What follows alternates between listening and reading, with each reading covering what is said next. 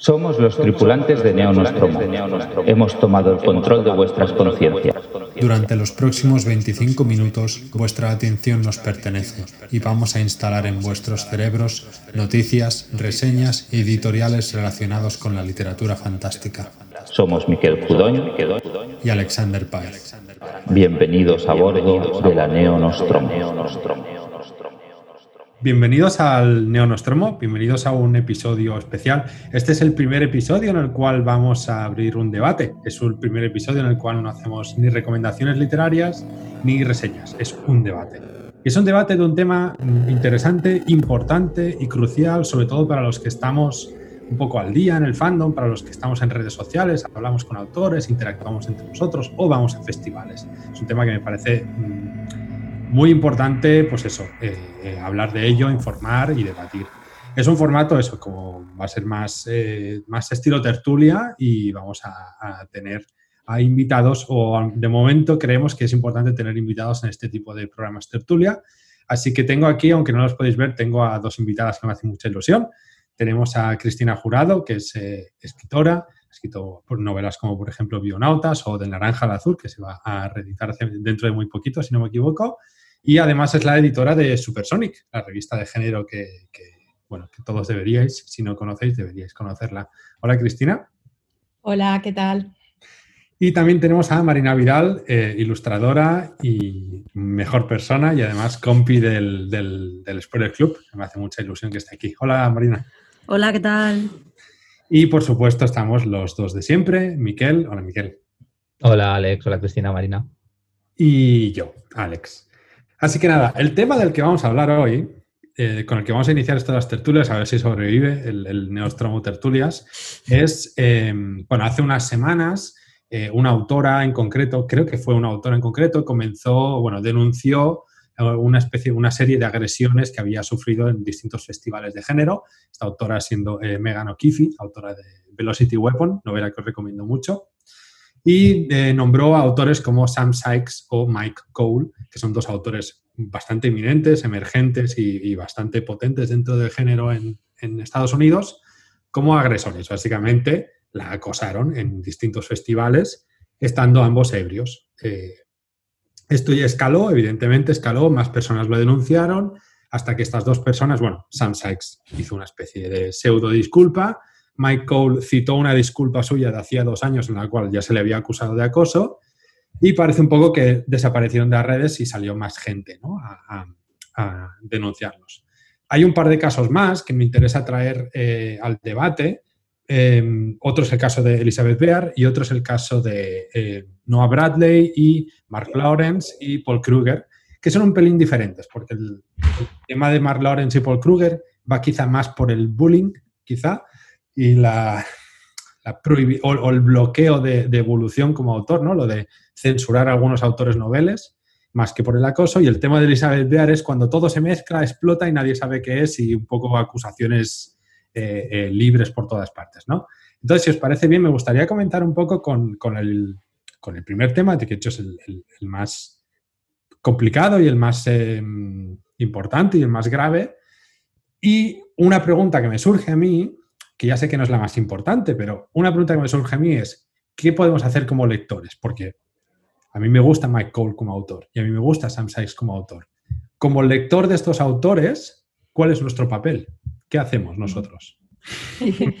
es, una pregunta muy complicada porque de hecho yo, yo creo que no tengo respuesta a esa pregunta, la verdad. No sé, Cristina o, o tú o Miquel, cómo lo veréis, pero a mí me genera me genera sentimientos encontrados. Eh, yo tengo mucho que decir sobre eso.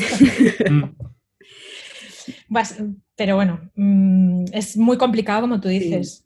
Y cada uno seguramente tendrá su propia interpretación de totalmente. las experiencias y tal. Y, es que te pones, te pones a pensar y, llegas a, pues eh, a no, saber, muy bien dónde parar de tirar del hilo. Porque cuando empezamos, empezamos a hablar de la separación, al final, la separación entre lo que es la obra y el autor, o el, el autore o la autora, eso es el melón, yo creo que al final, sí, sí. De, lo que, de, lo que, de lo que se trata al final. Y, también eh, ahí hay, mucho, hay mucho donde rascar. En primer lugar, la mitificación de, los creadores, de las creadoras. Bueno, voy a, intentar no desdoblar mucho, pero me gusta utilizar creadores, creadoras, creadores. Em, que creo que a veces pues, nos olvidamos de que son personas que tienen debilidades y quizás eh, no sé si se espera mucho de ellas. No, digo necesariamente que, que, esperemos mucho de ellos, no, digo que se espere que sean perfectos, pero sí por lo menos que sean, que tengan una decencia a la hora de tratar a otras personas a nivel humano, no sé, a nivel de, tratar a los demás como, eh, como nos gustaría que, les tratasen a ellos. Yo creo que esto, que, perdón que te corté, Cristina, yo creo que esto que dices la mitificación es una de las cosas principales, creo que nos pasa sobre todo en el fandom, que cuando nos gusta un autor, una autora, es, eh, pensamos que tienen que, ser como nosotros, ¿no? Que piensen como nosotros, que les gusten las cosas. O sea, nos gusta crear como esa mimetización, ¿no? Entre el, creador de una obra que a nosotros nos gusta a, la forma que tenemos nosotros de pensar. Y entonces pasa lo que tú dices, que los endiosamos, pensamos que son perfectos o que los mitificamos a saco y se nos olvida que, bueno, que pues eso, lo que tú dices, ¿no? Que son personas y que se equivocan como, como todo el mundo. Sí, yo, yo pienso que aquí Marina ha dicho una cosa que es importante, que es como fandom, ¿no? Y es que el, muchas veces eh, muchos de, los, de, las personas con las que hablamos y, con las que interaccionamos, sobre todo en redes sociales, eh, un poquito nos consideramos o hablamos desde el punto de vista del fan, del fan de un género y, del fan de una serie de creadores o creadoras. Em, y hasta cierto punto, desde el punto de vista individual, yo creo que, que como lector individual, Ah, es un poco arriesgado, es un poco, es, un, terreno un poco resbaladizo, ¿no? Yo, siempre he defendido, quizás porque empecé a, leer género o novelas sin ser muy consciente de quién las escribía, ¿no? O sea, yo lo que leía eran historias, mejores o peores, con lo cual estoy muy acostumbrado a pensar en la obra y es evidente que toda obra tiene un contexto y que si quieres profundizar en el análisis tienes que saber cosas de quién la ha escrito y de, desde qué punto de vista, es, obvio. Pero, pero yo pienso que yo pienso que hay, que hay dos niveles de análisis, uno como lector individual, con lo cual tú en el papel en el cual tú haces lo que te dé la gana y puedes censurar lo que te dé la gana y puedes decidir no leer esto porque esta persona me cae mal o no me ha gustado lo que, lo que, lo que ha hecho aparte de su mm, trabajo como creador. Y la otra cosa es como sociedad, ¿no? Como sociedad, es decir, pues toda esta serie de obras las aparto, las borro de la base de datos. No, pero vamos a ver. Es que eso tampoco es así, perdón. no, no, no, estoy simplificando. No hay que ¿eh? ser tampoco decir, tú, no, no, ya, yo, entiendo que es para exponer un poco las dos, los dos niveles. Pero eh, el que tú puedas criticar o cuestionar ciertas cosas en una obra no quiere decir que le estés, la estés minusvalorando mm, como obra literaria o, bueno, estamos hablando de, obras literarias, pero podríamos extenderlo a, cualquier rama del arte o de la cultura. Pero sí que es cierto que mm, eh, últimamente me ha dado por, leer un poco sobre crítica literaria y me sorprendido, porque tengo muchas lagunas, y me he sorprendido porque sí que me ha interesado que venía a cuento de lo que vamos a hablar, que es que eh, en los años, de los años 40, 40 eh, a 70 en Estados Unidos se dio lo que un tipo de, de, crítica literaria que era el, New Criticism y lo que hacía era pensar que las obras eran pues mm, era, era algo cerrado, que tenía un significado cerrado y no había que eh, salir eh, a pensar ni en el contexto, ni en el tiempo, ni quién las había escrito, que, en realidad como se quería crear una especie de, bueno, no una especie, se quería crear una ciencia de, que, fuera la crítica literaria, pues se pensaba que eso, que, podía haber una serie de, o se intentaba desarrollar una serie de criterios mm, intrínsecos a las obras sin tener en cuenta nada más. Y eso a partir de los años 70 pues digamos que se empieza a cuestionar muchísimo y, hay eh, perspectivas como el feminismo, el posmodernismo, que dicen que eso es un poco mm, mm, complicado porque no se puede entender una obra eh, en toda su, o sea, en, de una manera global y, con la suficiente mm. riqueza si, no se tiene en cuenta quién la ha escrito, dónde se escribió, cuándo se escribió, el contexto histórico. Esto es lo que se, se, decía un poco. Incluso, entonces, hoy en día sí que lo único que quería añadir, hoy en día prácticamente todos los mm, críticos literarios lo que dicen es que realmente ya no se estudian las obras desde un punto de vista aséptico, como algo eh, cerrado, como algo que tiene un significado y uno solo, sino que más se intenta integrar, pues eso, eh, eh, un poco la historia, no, ya solamente la biografía de, quien la ha escrito, sino el contexto socioeconómico, político y temporal y todo. ¿no? De, hecho, yo creo que no podríamos entender, es, un ejemplo que voy a poner, no podríamos entender la obra de García Lorca sin entender de dónde venía este señor, qué hacía este señor, su condición, eh, o sea, su condición eh, como, como persona homosexual, que es que nos perderíamos muchas cosas si no entendiésemos esto. Esto, mm. y yo creo que en realidad esto enriquece eh, el, el análisis de las obras el tener la mayor cantidad de información. Y luego lo que sí que es cierto es que podemos hablar mucho y opinar mucho sobre qué hacer con esa información. Pero tener información a mí me parece que es realmente darle al, lector o a la persona que, disfruta de esas obras la posibilidad de, tomar decisiones de una manera más eh, informada. Y además hay una cosa que estoy, de acuerdo con lo que dice Chris. Yo, bueno, yo mi carrera ha sido la de historia del arte y no puedes estudiar una obra de Monet sin saber quién es Monet, punto. Y no puedes saber por qué Monet pintaba como pintaba si no sabías quién era Monet, sus, ideas, dónde, con quién se relacionaba, etcétera, etcétera. Eh, saliendo de eso, hay una cosa que ha mencionado Miquel que me parece muy crucial y creo que, que, de hecho además es muy fácil eh, solventar. Nadie ha pedido que se retiren las obras de nadie nunca. Por ejemplo, cuando se... Porque Miquel has comentado lo de retirar los libros del catálogo, no sé qué. No ha pasado nunca tú revisas tweets, lo que se pide es no leáis, por ejemplo, un tweet que estaba muy, muy repetido era no leáis, a, no leáis a Sam Sykes porque es un acosador, no le deis dinero a este señor. Eso no es lo mismo que retirar sus obras. Vale, haré un matiz, ¿eh? Haré un matiz. Vale. Em, entonces, claro, nadie está pidiendo que se censure, se está pidiendo que saber a quién le estáis dando apoyo, saber a quién le estáis dando voz, saber a quién le estáis dando dinero. Si estáis comprando el libro de Sam Sykes, eh, reseñándolo, eh, comentándolo, le estás dando voz a un acosador. ¿Puedes leerlo? Nadie te va a evitar que lo leas. El libro, de hecho, sigue en las estanterías de todas las librerías. Pero a lo mejor es importante conocer la otra parte, conocer todo el contexto. Yo, por ejemplo, tengo problemas con Terry Brooks. Terry Brooks es un autor muy facha, es un autor además muy despreciable que se ha pasado toda la vida diciendo, ojalá, mira, no sé quién tiene cáncer, ojalá se muera continuamente. Creo que de hecho incluso hizo ese comentario con Pat Cadigan. A mí este señor me cae extremadamente antipático. No puedo. Me es imposible leer sus libros. Porque no puedo. Además que son muy sexistas, pero bueno. Luego hay, un autor español que no voy a mencionar, em, que tampoco puedo leer. Me, es imposible leerlo porque durante el referéndum de Cataluña hice comentarios muy jodidos sobre la, situación y a mí eso me afectó personalmente a niveles, bueno, me fastidió mucho. Y de hecho recuerdo que lo comenté en el chat del Spoiler Club y hubo un poquito de debate al, respecto. Yo no puedo leer a este señor, pero este señor sigue en las estanterías. Sigue ahí, no ha censurado a nadie. Es verdad que tampoco lo hemos denunciado, pero... Entonces... Pero tú imaginas... No, no, di, di, di. No, es que lo que, lo que digo es que si, si nosotros nos planteamos cuando trabajamos con alguien que no queremos trabajar con gente que abuse de su poder, que nos, que nos haga la vida imposible, que, nos trate mal, ¿no? Esto mm. que creo que es bastante lógico, ¿no? ¿Por qué esto mm, no lo aplicamos también en el mundo del arte y de, la, y de, la cultura? Es decir, hay muchísima gente, muchísimos creadores que no, o sea, que no tienen este, que no son, que no van, que no van tratando mal a la gente, que no hacen comentarios, o sea, no son sexistas, ni machistas, ni racistas, ni antisemitas, ni... O sea, hay muchísimos, es que hay mucho donde elegir. Y luego hay esta gente que se puede, yo, quería, acabar un poco el, argumentario y lanzaros una pregunta con... Claro, yo tengo problemas con estos autores que he mencionado y es algo personal, no los leo.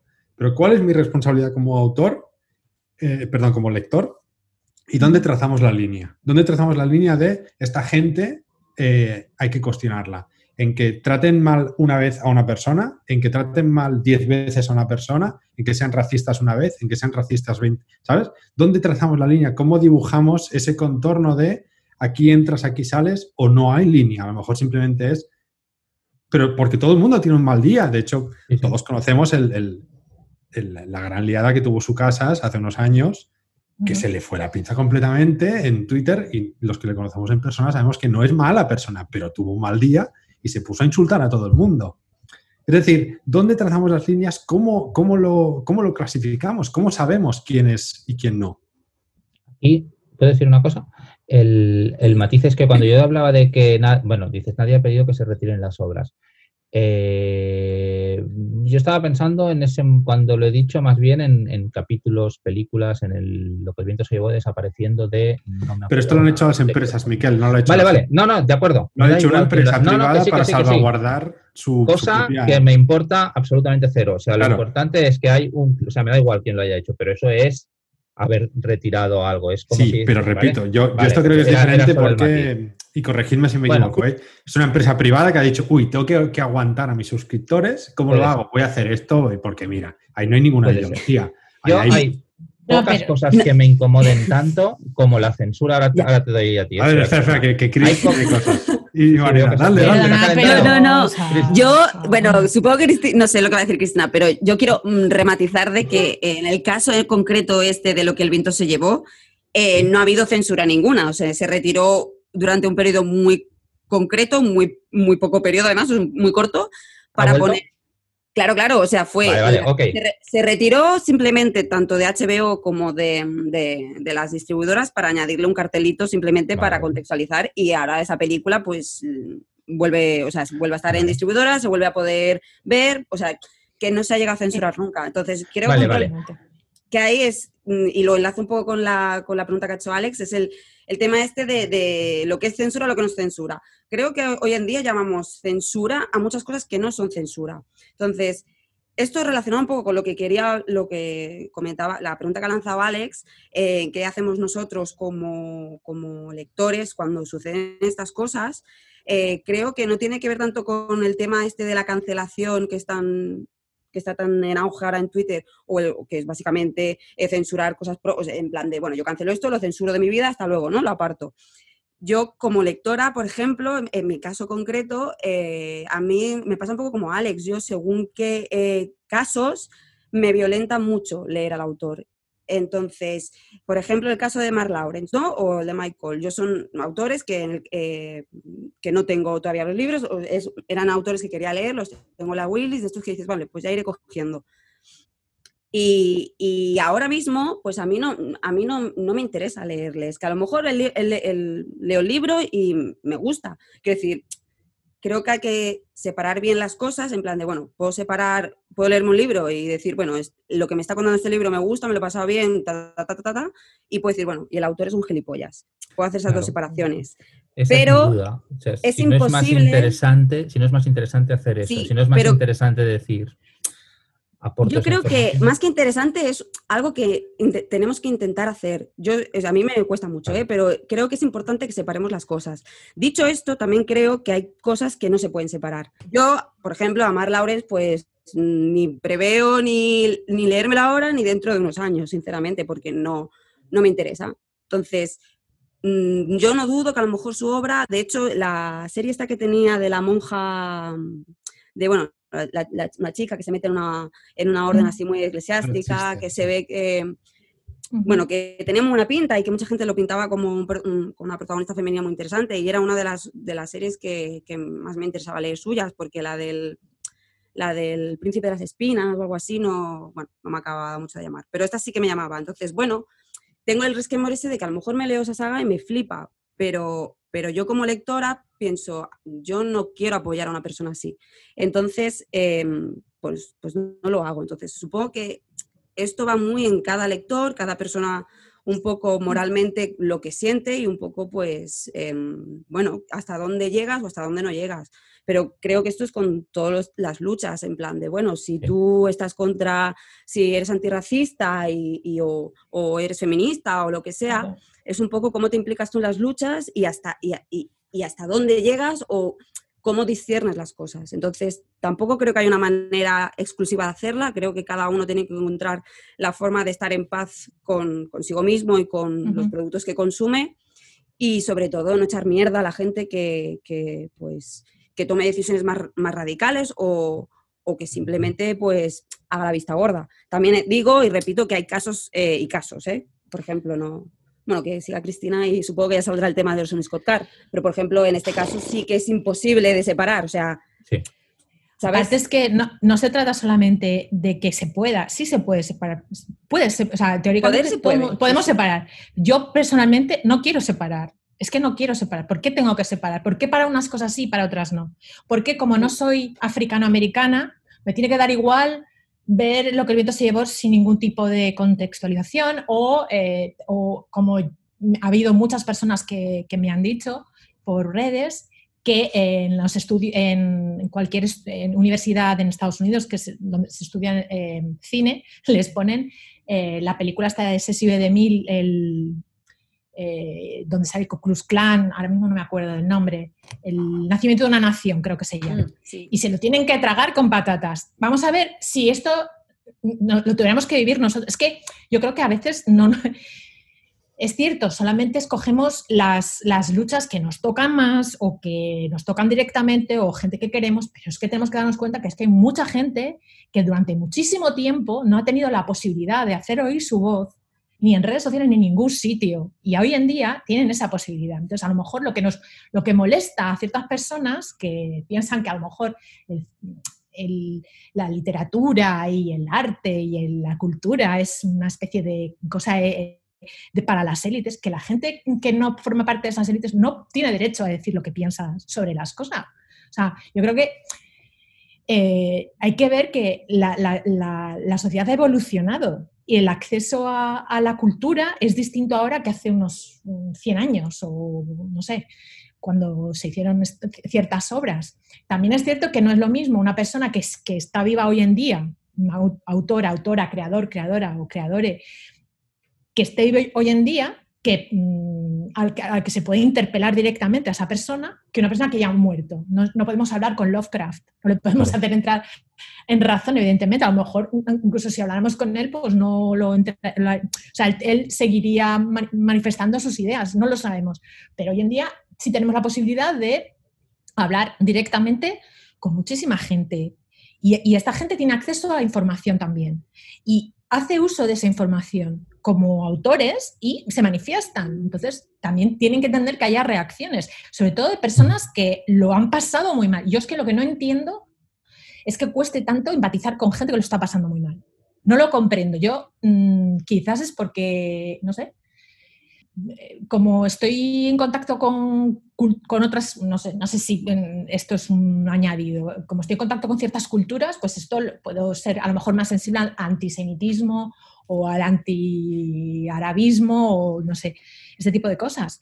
Pero ya yo, mm, ya es que no, me cuesta mucho decir, bueno, esta lucha sí y otra no. O son todas o ninguna. O sea, o vamos a, a- a ser sensibles con to- hacia todo el mundo que lo ha pasado ma- mal o que lo está pasando mal, o no, porque entonces estamos simplemente aferrándonos a nuestros, a nuestros, a nuestros privilegios. Y lo que sí que creo es que hay que, lo que decía, que es que tener información Claro. es darle poder a la gente para que tome decisiones.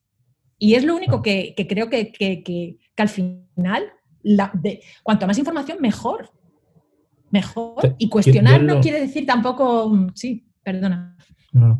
Lo, lo único que, que es, porque creo que no, no estoy mm, sabiendo explicar la idea, lo único, estoy totalmente de acuerdo con todo lo que decís y, y- y en cuanto a la información, me refiero que parte de esa información pueden ser estas obras, en el sentido de que, por ejemplo, el, este está muerto, ¿vale? Pero había una novela que yo leí hace muchísimos años de adolescente de, eh, de Robert Heinlein, no es conocido por su tolerancia, ah, en el cual, no me acuerdo a raíz de qué giro argumental, a un, un señor blanco acababa en una sociedad donde todos eran negros y los blancos eran esclavos. Le daba un giro y tenía un, yo recuerdo que tenía un subtono racista importante, ¿vale? Ahora hablo de muy lejos, o sea que no me acuerdo exactamente de los detalles. Vale, eh, es evidente que es censurable todo esto. Lo que me refiero es que leer esa obra y comentarla sin ignorar el contexto y ya aportando el contexto puede ser una forma de crítica de, de esas ideas. Totalmente. A Pero eso me refiero. Yo lo, lo que digo, yo no digo separar autor de obra en el sentido de el autor o la autora o el autor es un hijo de puta y con lo cual ah, olvidémonos de eso y disfruta de la obra. Lo que digo es, sabiendo esto, lee la obra y saca lo que puedas y intenta ah, utilizarla para pensar en estos temas, pero desde un punto de vista Mm. crítico. Es decir, lo que yo estoy diciendo es, lo que a mí me gustaría es que eh, fuéramos una sociedad suficientemente eh, madura como para ser capaces de leer de forma crítica o de visionar de forma crítica o de disfrutar de forma crítica una serie de obras. Con lo cual no estoy cuestionando para nada a la gente que denuncia esto. Lo que dices, hay gente que ha, de hacer oír su voz. Por supuesto, evidentemente, claro que sí, y tanto como puedan, y, eso lo defendería a muerte. Es, este matiz, simplemente, que, eh, a mí a veces, precisamente por saber que una obra tiene unas ideas que, con las cuales no voy a empatizar, pues a lo mejor me interesa leerlo por eso. Sí, sí, yo aquí veo que hay además, eh, y, también sea otra pregunta, que esto es un arma de doble filo para todo el mundo. Por ejemplo, eh, el tema de la cancelación. Cuando alguien denuncia a otra persona, vamos a decir Megan O'Keefe, a Megan O'Keefe le llega una cantidad de atención brutal. Esta, esta, persona, por denunciar a otra persona, va a sufrir acoso. Es decir, se pone en una situación de riesgo para poder denunciar una situación de riesgo que ha vivido. Al autor, digamos en este caso a Sam Sykes, lo que le ha pasado es que va a estar sin entrar a Twitter un tiempo y luego va a volver y seguramente no pase nada. De hecho, se habla mucho de la cultura de cancelación como el gran mal. Yo de momento no he visto a nadie cancelado, ¿eh? También os digo. Lo que sí que he visto es la gente que denuncia muy afectada, porque viene una turba de gente anti, ¿no? La, gente reaccionaria a acosar a, esta, a estas personas que, pues, acoso o esta persona racista o lo que sea. Entonces, lo veo como un arma de doble filo, lo veo como un un problema. Y esto lo encauzo un poco con el tema de redes sociales, que, es un poco, no, sé, no sé cómo decirlo, es eso, es doble filo. Por, una, por, una, por un lado, puedes hacer escuchar tu voz y amplificarla muchísimo, y por el otro lado, eso se te puede girar en cualquier momento. En cualquier momento alguien puede hacer lo mismo. Entonces es, es muy complicado. ¿Cómo navegamos esto? ¿Cómo, qué, opináis? Esto es un tema que a mí me, hierve un poco la sangre porque, mm, como tú bien has dicho, el tema de las cancelaciones eh, en este tipo de casos, es decir, en casos que tienen un componente eh, machista bastante alto, eh, normalmente la persona a la que, ha hecho algo mal, no, por mucho que se le, se le diga, bueno, se enumere todo lo que ha hecho mal y se le cancele en teoría, luego resulta que no. Em, ahora hace poco nos hemos enterado de toda esta movida a nivel literario, pero esto lleva pasando a nivel de, videojuegos y en el tema del cine ya hace unos años. Un caso, por ejemplo, que muestra muy bien esto de que la cancelación pues depende cómo es patatas, es el caso de John Lasseter, que no sé, para quien no sepa quién es, era el director eh, de animación principal de, Disney. ¿Vale? Y era un hombre que, bueno, estuvo acosando a, la plantilla femenina eh, bastante y además, eh, eh, bueno, o sea, ya no, no, a nivel sexual, pero sí sobre todo a, de forma de, bueno, pues de tasándolas, de menospreciando el trabajo, no dejándoles, digamos que era un poco misógino el señor, ¿vale? Y este señor, em, cuando explotó todo, se tomó unas vacaciones de Disney, estuvo una temporada sin salir, cuando acabaron esas vacaciones Disney dijo que se retira, que lo echaban de la empresa, que no lo echaban, simplemente mm, se fue por la, puerta, por la puerta detrás.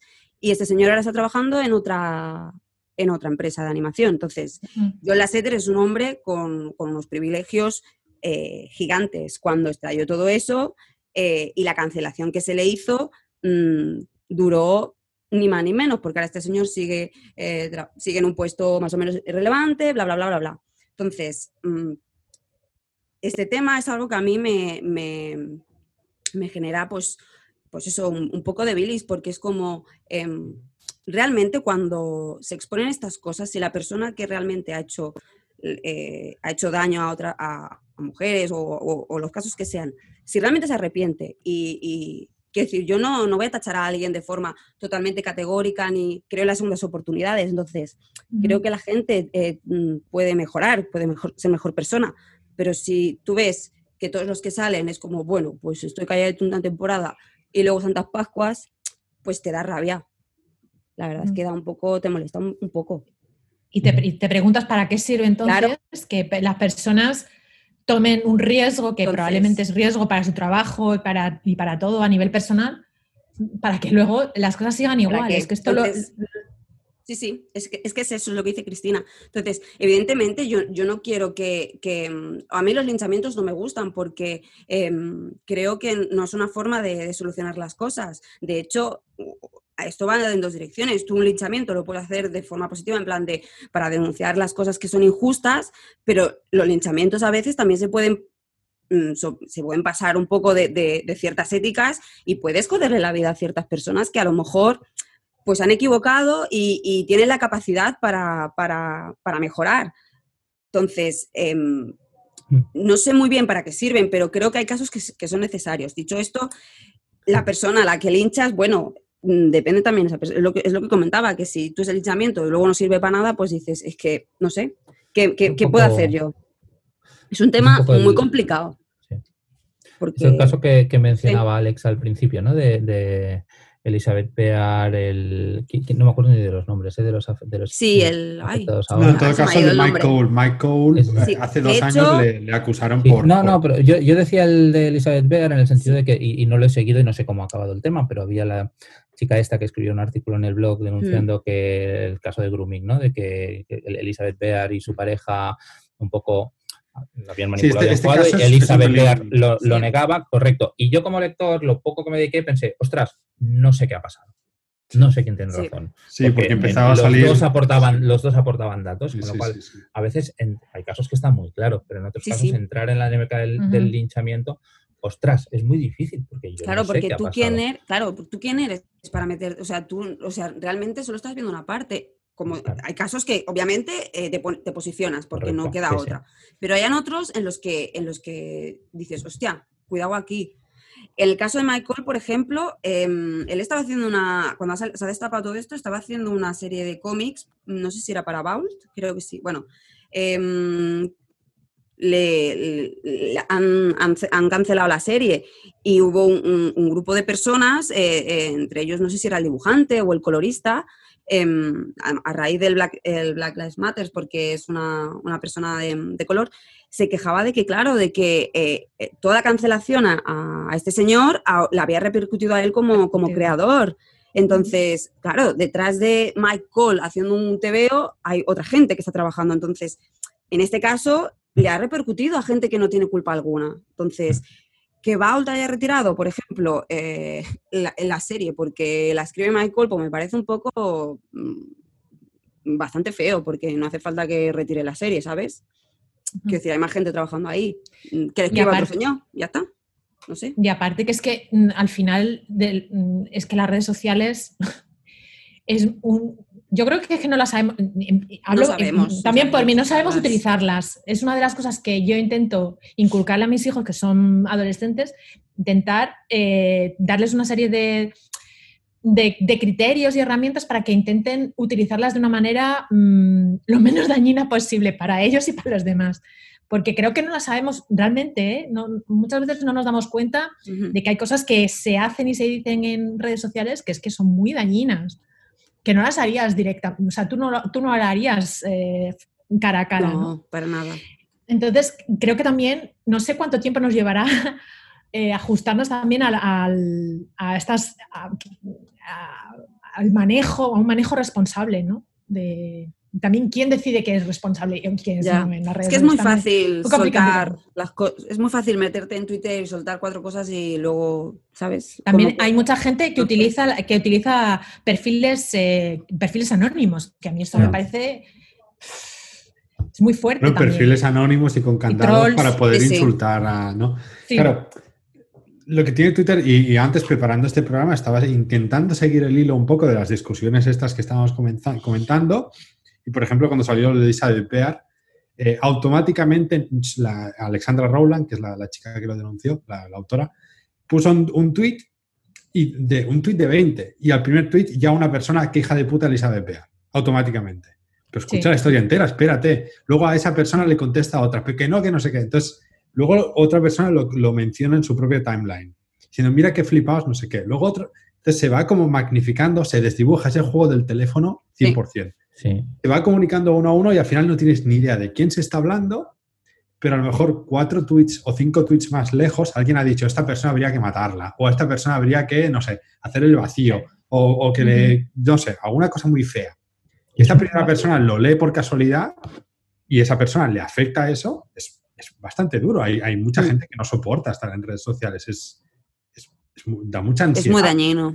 Sí. Entonces, es- a mí me parece muy interesante lo que comentabas, Chris, lo de enseñar a los chavales a cómo usar las redes, y- porque, bueno, y porque es también y porque es también el yo os lo comento porque aquí en donde yo vivo que todo el mundo bueno si no alguien lo sabe son los Emiratos Árabes hay ciertas cosas que se, que se hacen por que si las haces por redes sociales están penadas y mucho Mm. o sea son delitos muy de retuitear ciertas cosas y te deportan a ti y deportan a tu familia. O sea no, Pues- no estamos hablando de cosas ya no solo tuitear, sino re- retuitear algo ya es... Exactamente, hay un protocolo que si, eh, si alguien te manda fotos de personas con ropa ligerita, vamos a decir, eh, sobre todo si son menores, tú no puedes, o sea, tú inmediatamente tienes que borrar eso y mandar un mensaje que pruebe que, oye, no me, vuelvas a enviar esto, esto no lo quiero recibir y si luego con- continúas haciendo te voy a reportar. Porque tienes que probar que tú no quieres recibir esas cosas, ¿no?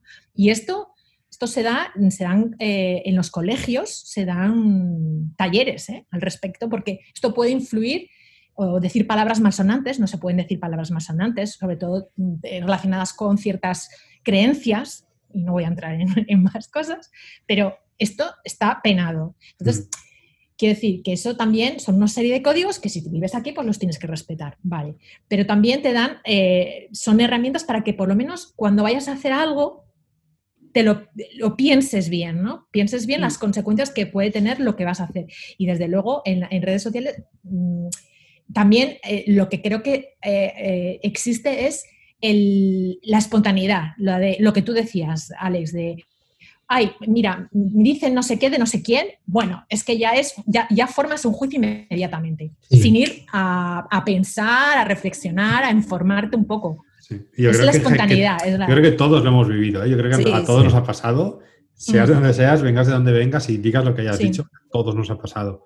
Yo creo que está eso y está también el fenómeno de la autocensura, que no es la censura, ¿no? De decir, a lo mejor tengo alguna duda y no la voy a, no la voy a plantear, ¿no? O no la voy a plantear, me refiero en redes sociales. A lo mejor os escribo a vosotros y, os lo, y lo hablo con vosotros, pero hay un tipo de discusión tranquila como la que podemos estar teniendo ahora aquí, Mm. que en Twitter es muy difícil de hacer. Bueno, sin ir más lejos, cuando a raíz de esto me surgió la idea de hacer este programa, lo puse en un tuit y sentó mal a, a algunas ¿Ves? personas. Es decir, me, me, me, me- ¿Sí? este insultaron.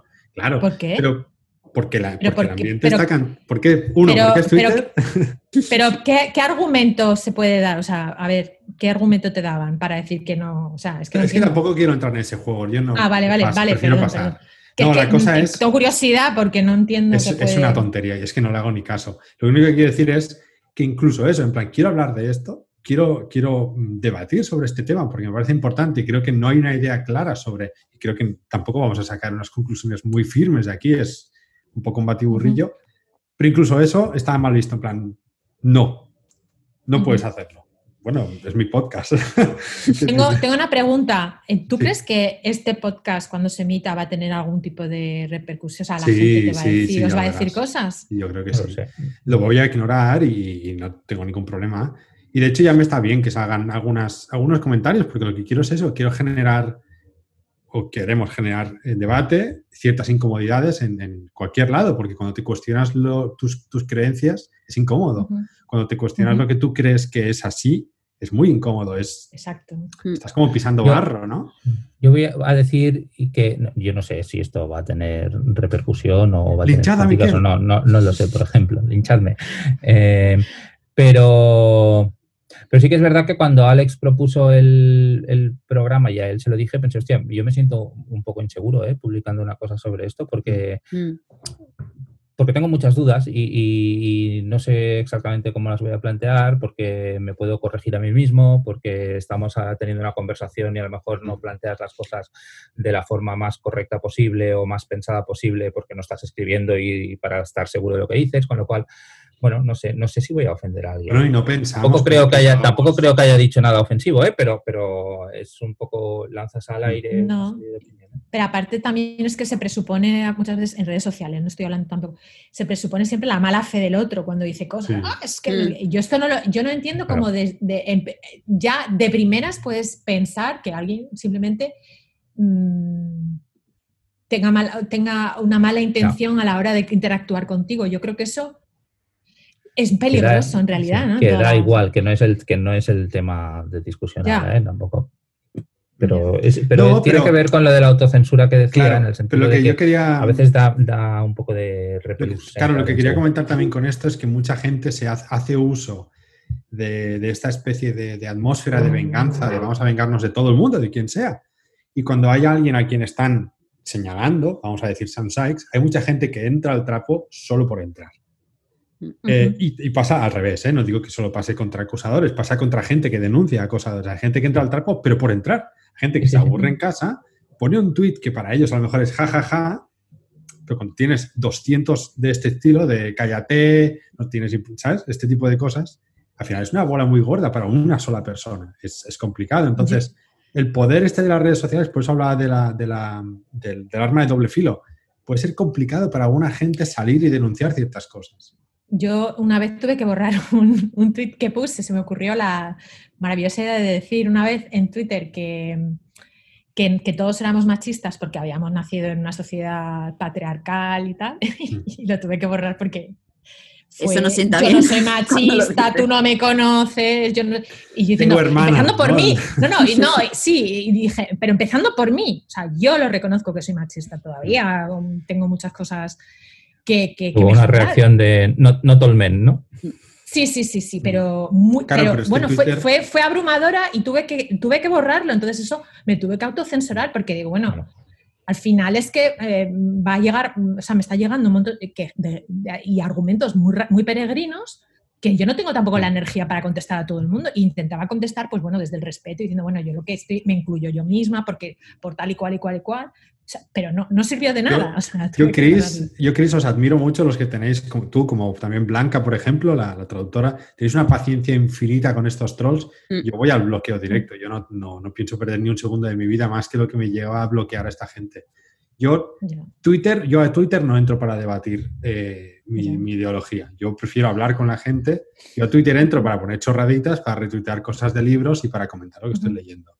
Entonces yo os admiro mucho, ¿eh? porque tenéis una... Porque además es, es- es muy cansado, ¿eh? o sea, te deja exhausto. Eh, yo repito una cosa que me dijo Tade Thompson, que lo repito mucho, que a él, él dice que nadie le va a callar y yo pienso también lo mismo. Y pienso que él pues lo ha tenido mu- probablemente mucho más difícil que yo en, muchos aspectos. Entonces, a mí gente así que me, que me, eh, que me inspira mucho y de la que aprendo mucho, pues yo intento, de, de lo poquito que puedo hacer, eh, aportar mi grano de arena, que, no, a lo mejor no sirve para nada, pero no sé, eso me hace sentirme un poco útil, Mm. de alguna manera, ¿no? Claro, pero yo no, yo no sé si tengo la, la convicción de, de ideales y, y- y la cabeza que tiene Taddy Thompson. Yo no, la verdad, yo no me siento tan inteligente sí. como para poner esos Claro. tweets tan rápidos sobre cualquier tema. Yo Mm. no puedo. Hubo, hubo uno que puso, hubo uno que puso que yo retuiteé, que era, eh, que lo traduje creo, sobre las cuando se pide perdón, realmente. O sea, una cosa es decir, los mm, pido perdón por tal, y otra, las pseudo, es- estas, eh, ¿cómo se dice? Sí. En- en- eh, eh, pseudo disculpas de, bueno, eh, siento si te lo has tomado. Sí, siento si- el es que al paternalismo, final- ¿no? Exacto, que es, siento si le ha caído a alguien mal, si no ha- Bueno, es que una cosa, o, o- o lo sientes, sientes verdaderamente lo que, has- lo que... O siento, siendo la forma, pero no el fondo. Estas cosas que en Sí, realidad que no le son- falta el, el- la coletilla de siento si te lo has tomado mal, pero te jodes, ¿no? Sí, el- exacto, exacto. Y esto, esto lo, claro, lo dice él y, y- y dices, es que tiene todo, vamos. Es interesante, ¿no? También es verdad que hay gente con la que, eh, que esto además, yo os animo aquí, si estáis escuchando este podcast y habéis tenido rifrafes con gente en Twitter, hablad con estas personas en persona porque, por ejemplo, yo tuve una mala época de, de tener muchos roces con Liria Parente, una, una escritora juvenil. Por lo que sea en Twitter, pues en Twitter las cosas se malinterpretan siempre. Un día hablamos en, en Celsius y a partir de entonces sabemos dónde estamos, sabemos en qué posición estamos y sabemos que estamos en la misma página, en el fin y al cabo. Porque claro, en Twitter todo se desdibuja y siempre tiene lo que decías tú, Chris, siempre parece que todo el mundo va a malas. Y se descontextualiza todo, porque como no hay contexto tampoco, porque no hay, no hay interacción física, ni hay cercanía, ni hay nada, pues a no ser que tengas mucha confianza con la- y conozcas muy bien a la otra persona, pues no sabes cómo tomarte ciertos comentarios, ¿no?